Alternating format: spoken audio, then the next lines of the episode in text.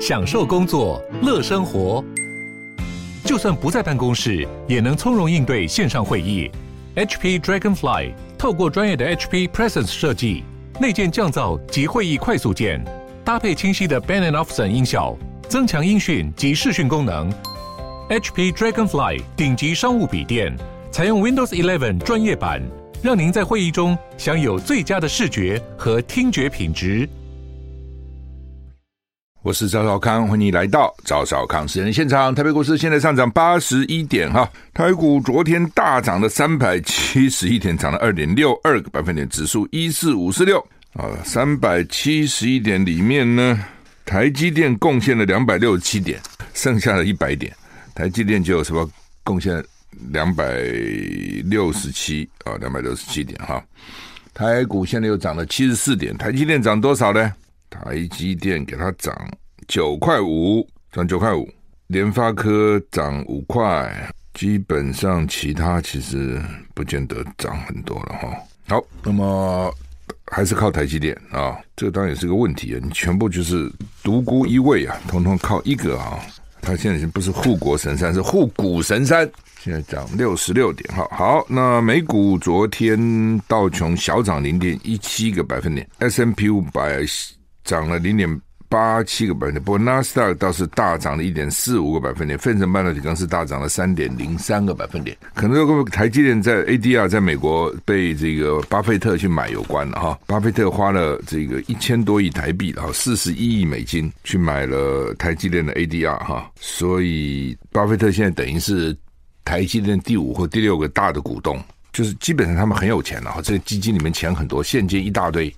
哦，所以他买了什么什么就可能会涨啊，不过那是短期了哦，长期巴菲特也不见得都准了啊。那反正大家还是要小心了，不要跟着起哄哈。好，欧股哦。英国小跌零点二一个百分点，法国中涨零点四九个百分点，德国涨了零点四六个百分点。十一月十六号今天啊，我们看天气怎样？水汽增加，那温度呢？北北极二十一到二十五度，好像温度下来一点哈。降雨几率三十到八十，一早就下了。其实桃竹苗二十一到二十七度，降雨几率二十到三十八。中彰投二十一到三十度，云嘉南二十到三十度，降雨几率百分之十。高屏二十三到三十度，降雨几率零到呃，到降雨几率十到二十帕。宜兰二十一到二十五度，降雨几率百分之六十；花莲、台东都是二十二到二十七度，降雨几率呢，花莲五十，台东百分之三十；外岛十七到二十五度，降雨几率百分之十到百分之五十。所以我们看西海岸、中南部还是温度高，都三十度以上啊。不过北北基低了啊，只有最高只有到二十五度啊。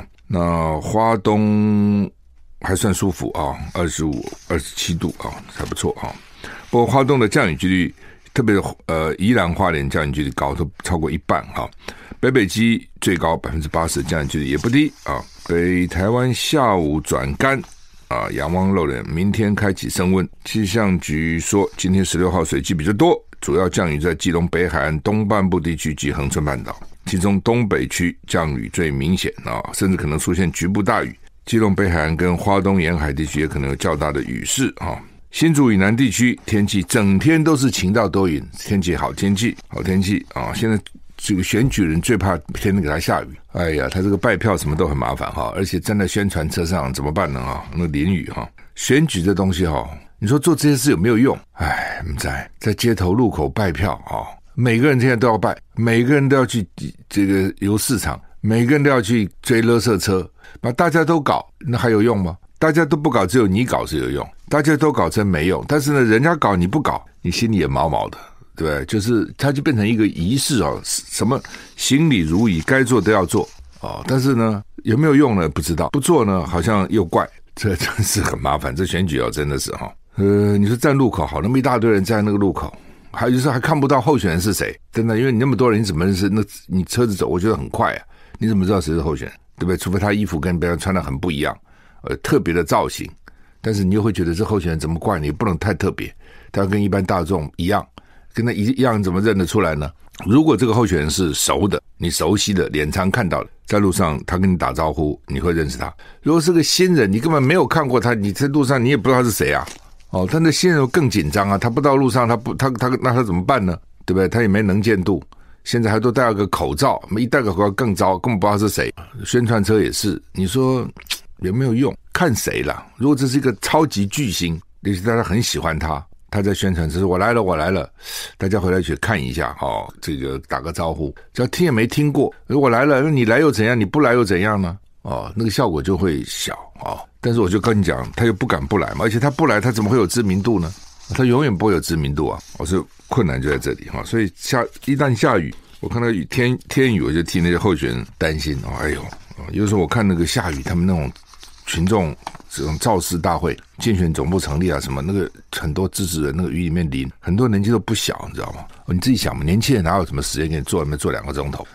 都年纪比较大的人坐那里淋个雨、打个伞，哎呦，我都想说，不知道会多少人因此感冒哈，要小心啊！吴德荣说呢，这根据最新的模拟啊，明天到礼拜六，明天是礼拜四了，大都全台稳定，四五六不错，白天微热舒适啊，气温逐渐回升。下礼拜二，南海有水汽北上，降雨范围逐渐扩大啊，但是也不敢确定啊。呃，下礼拜二那就更糟哦，因为下礼拜 是他们那选举的决战周，你知道。一到礼拜六投票嘛，之前一定很很多活动哈。台股现在涨五十九点了。国务卿布林肯明年初要访问大陆，美国国务院已经公开证实。其实拜登跟习近平见面的时候，他就是说，将来呢，这个工作阶层的哦，甚至这个比他们稍微低阶一点的大官，都会要都要去交流了，彼此要交流了啊。因为老板交流只是一个一个开始嘛，对不对？最重要是将来下面还要继续来沟通哈。那所以他国务卿等于是一个第一个啊，就是宣布要去了。美国国务院首席发言人公开证实，国务卿布林肯明年明年初将访问中国大陆。如果成行，布林肯将成为拜登政府访问大陆高层官员的第三人。但之前一方面也是关系不好了，这是一个了。另外一个就是疫情也有关系哦。你说美国去，你要不要给他关起来？可是不关，老百姓会说，为什么美国大官不关？关，那么他怎么去呢？一去给你搞七加七，搞两个礼拜，那谁有这个时间呢？啊、哦，所以就就就没有去了。也可有视讯，也许但就没去哈。拜登跟习近平会谈三小时啊，这是拜登上任以来呢，拜习两个人第一次面对面的会晤啊。那么他这个美国国务院的副副发言人已经在媒体简报会上公开证实，布林肯预计明年初访问中国大陆，双方正在积极安排行程。美国在拜习会后决定派布林肯访问中国，目前没有更多细节可以谈，就是我们决定派布林肯啦。拜登上任以来，包括美国气候特使凯瑞、美国副国务卿雪曼访问过中国大陆，啊，就这两个算是比较高的啊。如果布林肯成行，是第三个啊高层官员啊。那美国国务卿布林肯到现在已经跟大陆的国务委员兼外长王毅会晤过四次，地点都在大陆境外。这四次会晤焦点都包括台海安全。所以，布林肯稍早谴责俄罗斯对乌克兰境内发动的飞弹攻击。布林肯说，飞弹袭击不会破坏乌克兰的意志，只是只要需要，美国就会跟乌克兰站在一起啊。外交事务杂志啊说，美国公开承诺出兵协防台湾，多数专家不赞成。不过，这次拜习会后的记者会，记者有两次记者问拜登这个问题，他都不答啊。美国，因为你想嘛，刚见了面，你现在就回头有什么出兵啊，什么一大堆，你不是？把前面讲的这个会谈都能破坏掉了吗？什么时候该讲什么话啊？在什么场合？我想是时然后言，人不言其言嘛。美国总统拜登上任后四次表示，如果中国大陆犯台，将出兵协防台湾。对美国官方应不应该公开承诺，如果中国大陆入侵台湾，将动用军力保卫台湾及其直接控制所有领土？外交事务 Foreign Affairs 杂志访问了五十多个专家的意见，有三十九个人倾向反对美国。公开承诺会介入台海冲突，哦，就是不应该采战略清晰。虽然有不少美国的国会议员也说美国应该采战略清晰，同时民进党也去游说美国应该采战略清晰。他们一直说你们要表态啊，表态啊，表态。但是呢，大部分专家认为是不应该哈。那这他这个 Foreign Affairs 的外交杂志到底访问了谁了？外交事务。说是具备专业回答上述问题的球员人士，不是路人甲，在路上随便拦一个。哎，你觉得怎样啊？他他不不不不，或者是台湾是台湾啊，搞成泰国了，就是不是一般老百姓根本不懂的，包括美国很多国会议员都不懂，外交是无知的啊。美国的乡巴佬很多，你知道哦？你不要以为美国人都很有什么常识，没有的，他真的没有常识的，一般都很笨的。你到超市去算个账，给你算半天的哦，非要用收银机。计算机他不会算的哦，因因为他不需要嘛，你不能怪他，他那么大，他光把美国国内搞通就不简单了。对不对？一个州有那么大哦。我在美国念书，寒暑假都出到纽约，到什么地方，他们都没去啊。他觉得我干嘛去？他甚至跟我讲：“你好危险呢、你回得来吗？康，你回来了吗？你要小心，你回不来啊，吓死了。” I like 我是赵少康，欢迎回到赵少康时间的现场。台股，哎，这怎么回事？怎么这么一转头跌跌了二十二条线了？嗯，跌二十五点。那台积电呢？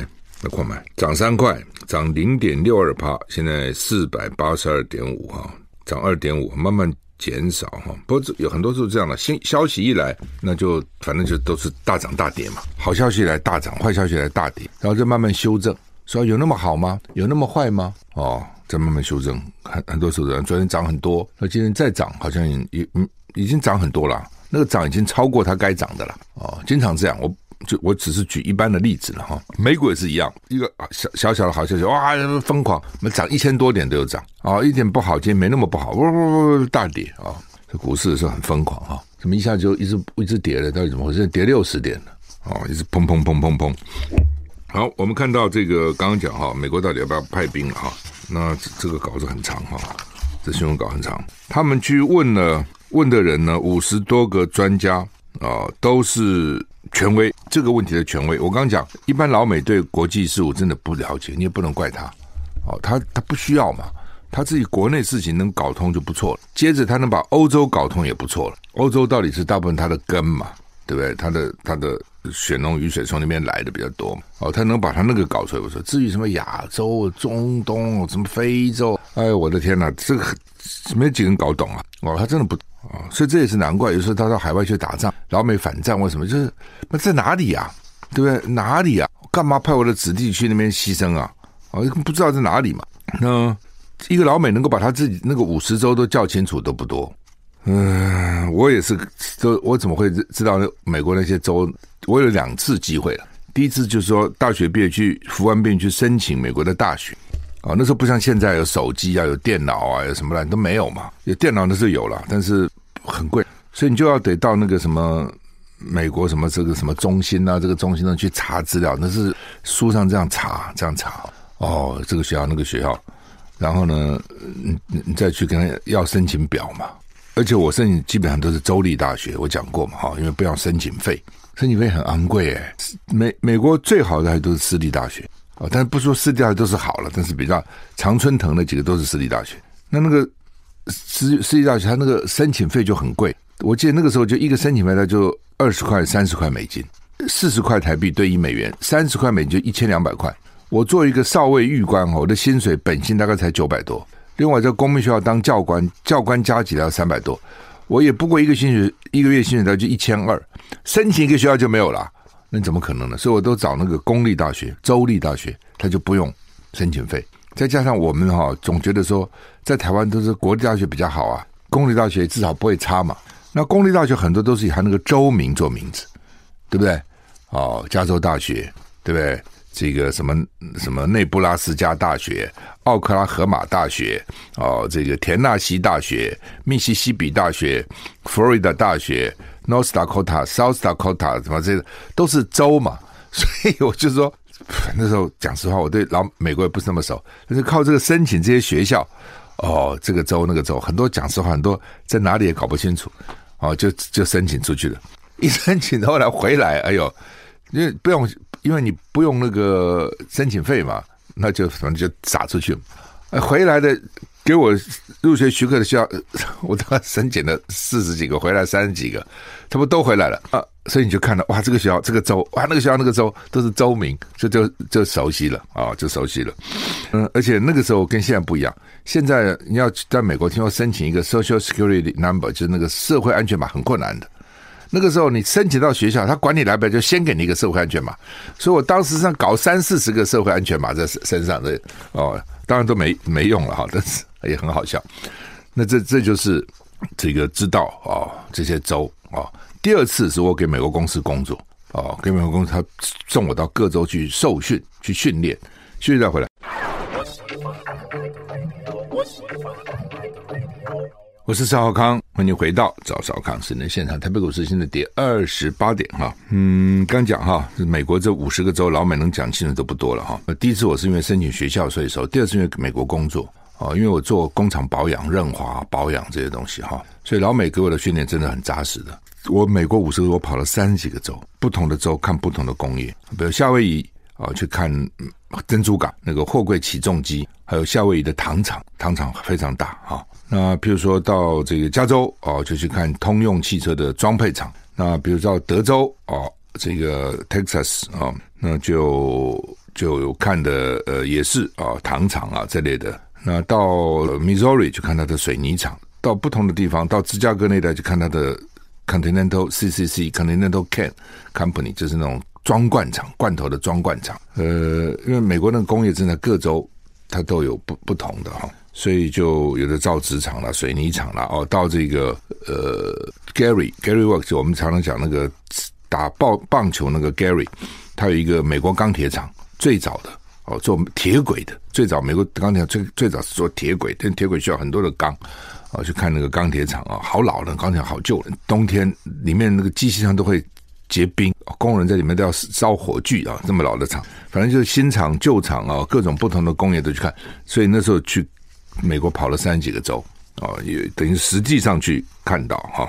所以呢，麻烦就是说，你比如现在很多的决策是美国这些议员做的，但这议员真的是对外国事情不是那么了解哦。可是呢，他选举啊，很多时候这个外交或是两岸哦，就变成个政治啊，变成变成选举的议题，变成这样子啊。那到底该不该把美国应该战略清晰啊、派兵？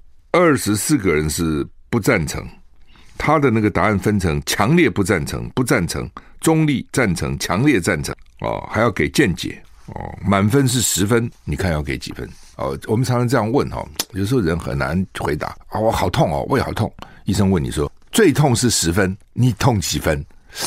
但这个最痛到底是怎么痛的？是痛死的那种昏过去的痛吗？呃，当然很少人那么痛了哈。你给几分？你痛到底痛几分？他这个就是说，你如果强烈十分，你要给几分？哦，不赞同的人多哦，就是不赞同，不是强烈不赞同。假如强烈不赞同是十分，大概这个意思哈。不赞同二十四个人，强烈不赞同有十五个人，中立七个人，赞成五个人，三个人强烈赞成。什么人回答强烈赞成？美国要。战略清晰呢？说德里大学东亚研究系的教授叫做巴塔查尔查雅，新加坡拉惹勒南国际学院的研究员许瑞林，美国外交关系协会的研究员赛克斯，这两个是强烈应该清晰，不清晰老共怎么会怕呢？讲清楚，老共只要打台湾，美国就会出兵啊。那另外呢，强烈不赞成的葛莱仪。是华府智库德国马歇尔基金会的亚洲计划主任葛莱伊，他们老美讲说葛莱伊几乎就是蔡英文的闺蜜，就是葛莱伊跟蔡英文关系，非常女生啊，非常好的哈。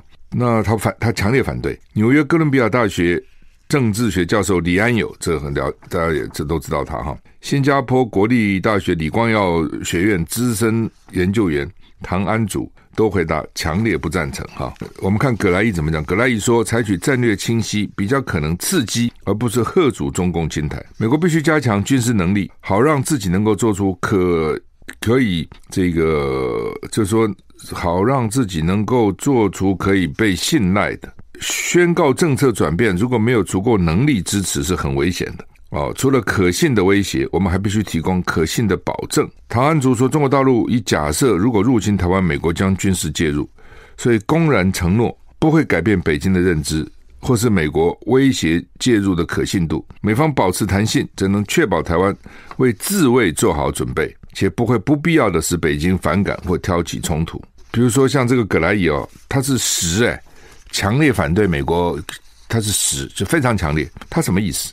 他说：“哦，你要采取战略清晰，就是你要出兵保卫台湾，你必须要要能够做出可信的威胁。我刚才看什么意思？就是说，你现在等于威胁大陆嘛？就你打台湾，我就出兵。那你这个不是嘴巴讲讲啊？你必须要你必须要可信，就是说，你这个威胁是让人家绝对害怕的，是这个真的变成威胁了，知道意思吗？比如你来跟我讲说，你给我小心，我揍你，那你根本打不过我，你揍什么？如果我看到一个哇。”这个很空武有力，而且又知道哦，柔道八段，空手道四段，跆拳道三段，他说我要打你，他真的要打。就是说，当他威胁你，他的实力够不够，可不可信？所以葛莱伊的意思说，当美国要去威胁中共的时候，你要可信呐、你的实力要够啊，你要加强军事能力啊。以你现在这个军事能力，你威胁个什么呢？他怎么会受你威胁呢？意思是这样，你根本没有能力威胁别人嘛。那、所以他就是说，除了可信的威胁，除了你的能力够，你出言吓人，人家要相信，你还必须提供可信赖的保证，就是说，而且我我保证我会做到，否则的话，你你能力是够了，但是你到时候不不出，你说我要战略清晰，我要出兵，但是我不出兵，那这你人家不相信你的保证嘛？你美国保证值几个钱呢？你美国保证变掉的很多嘛？其实真的是这样哈。那那个唐安族的讲法是说呢，中国如如果入侵台湾，美国会介入。他中国早就这样假定了吧？你威胁个什么呢？你的威胁是说中国本来认为美国不会介入。你今天说你打台湾，我要介入。他说中国已经假定，如果他打台湾，你会介入，他才会打，否则他不会打哦。而且他打得赢，他再打。他已经假定你会介入了，你现在还威胁他有什么用呢？意思是这样。I like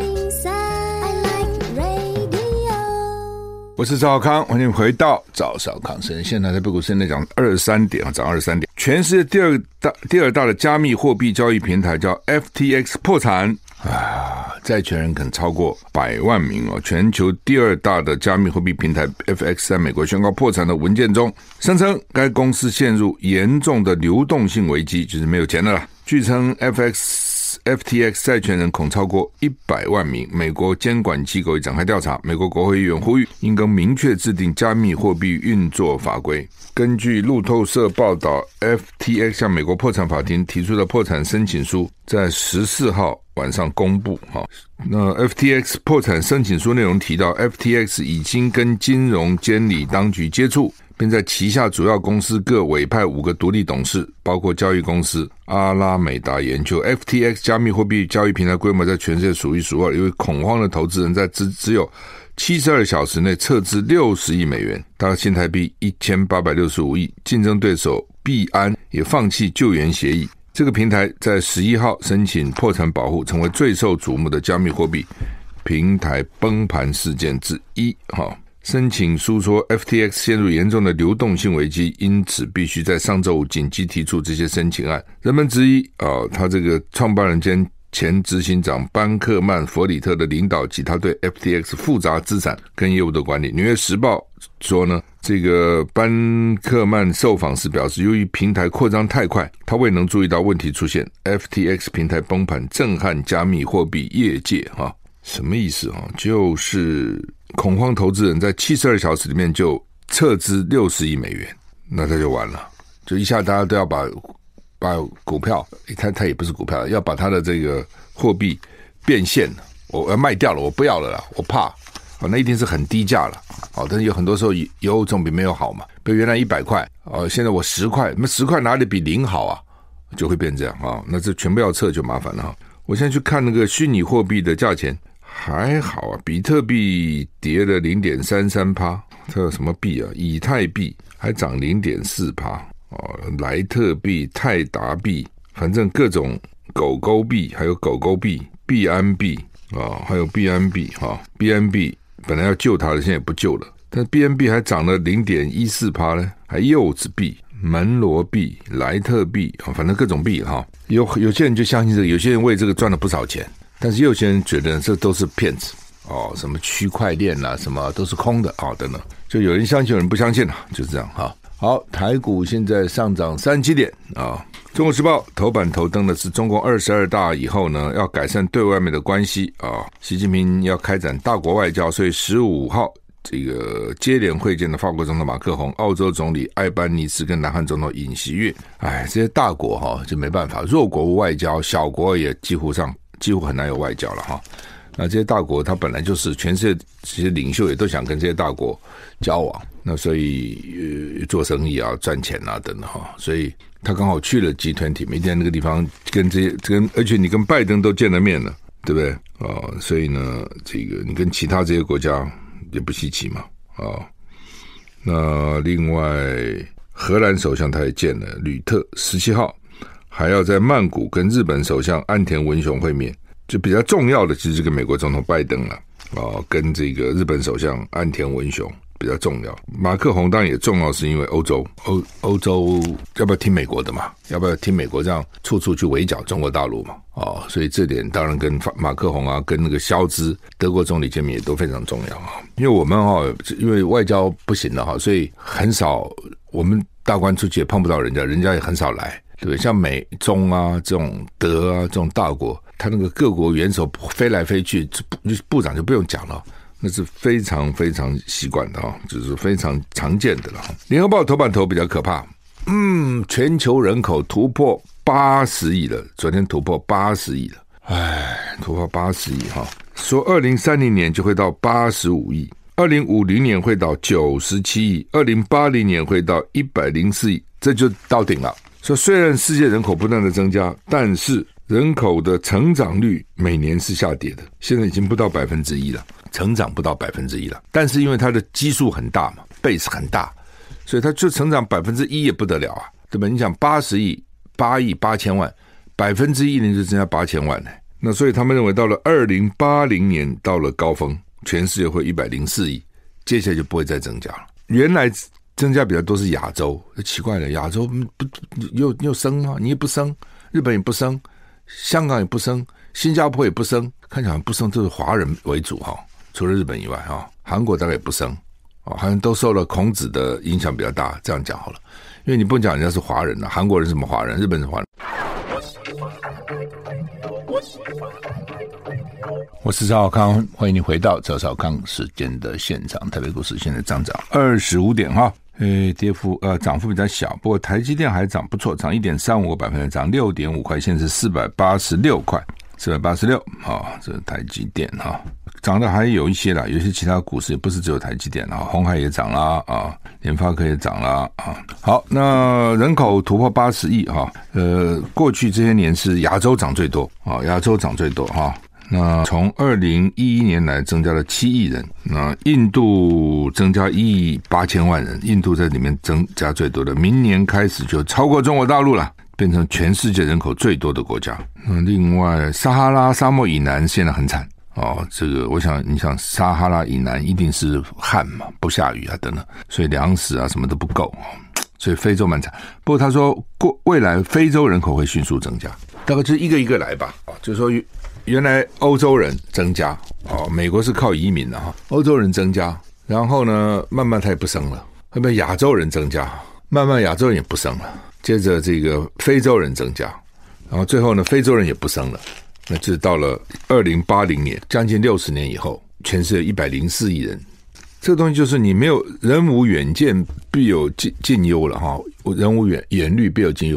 因为台台湾现在就叫少子化嘛。那当时就怕多啊，那时候生很多的时候怕哦，什么两个孩子恰恰好，一个孩子不算少啊。那现在发觉还不够了，所以那个时候你现在回想，那时候就不应该鼓励大家节育啊，就多生就多生嘛。哦，以前觉得人是消耗品，不是人本身被耗，人是消耗别的东西，人消耗食物、消耗空气、消耗水，乱乱消。所以人太多，马尔萨斯人口论，对不对？你这个食物是这个算术级数增加，人是。等这个几何级数增加，等比级数增加，所以人不啦，到时候不够了，所以那时候大家不要吃，不要生啊，不要生啊，不要生。那现在就发觉是，那真的，哎，以前台湾一年生四十万小孩，现在生十六万小孩，你差那么多，四十万跟十六万差多少呢？所以现在到处缺工啊，真的到处缺工。我那天到到那个餐厅去吃饭，哦，他就跟我讲，他说，因为我早上找那个经理定位嘛，哦，因为我吃饭经常都临时起意了，今天没事，我要早上吃个饭吧。他就跟我讲，他说：“你看哈，我们有空桌，我们不敢接客人了。”我说：“为什么？”他说：“服务人员不够啊，啊，因为我们是在大厅了，就是不是房间了哈，因为房间包厢人家比较多嘛。”他说：“你看厅厅里面有空位啊，那我总不能两三个人要服务这么多客人啊，那服务不好，人家就会投诉你啊，搞得你很头痛啊，而且客人不满意也很头痛啊。但是服务人员就是不够啊。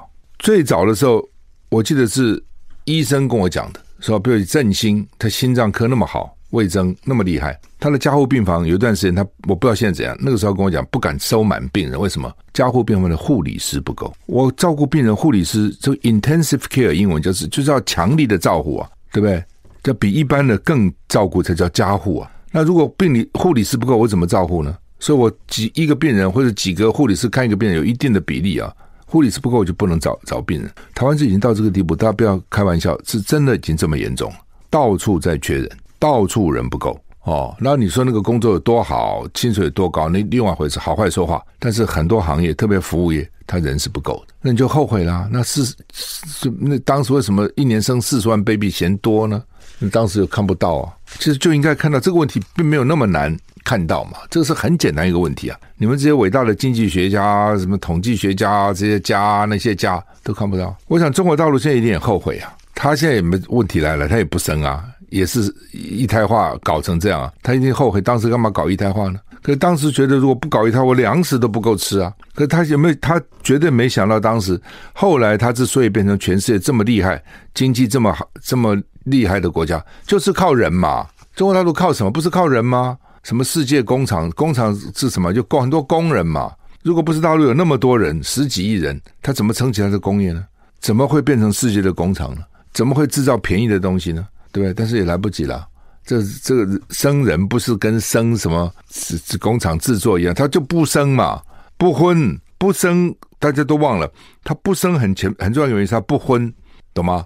因为你你不婚，你生了孩子就是麻烦嘛。你说这个单亲要养这孩子总是麻烦嘛，能力也也没有那么强，就薪薪资经济的所得没那么强。所以呢，通常我我去看那个年轻人，他真的结婚以后哈，他生孩子意愿并不低。如果有有办法能够生，或者有人帮帮忙一下，父母啊什么照顾一下，他是会生的。因为这是人的天性，知道？哦，他要繁衍嘛。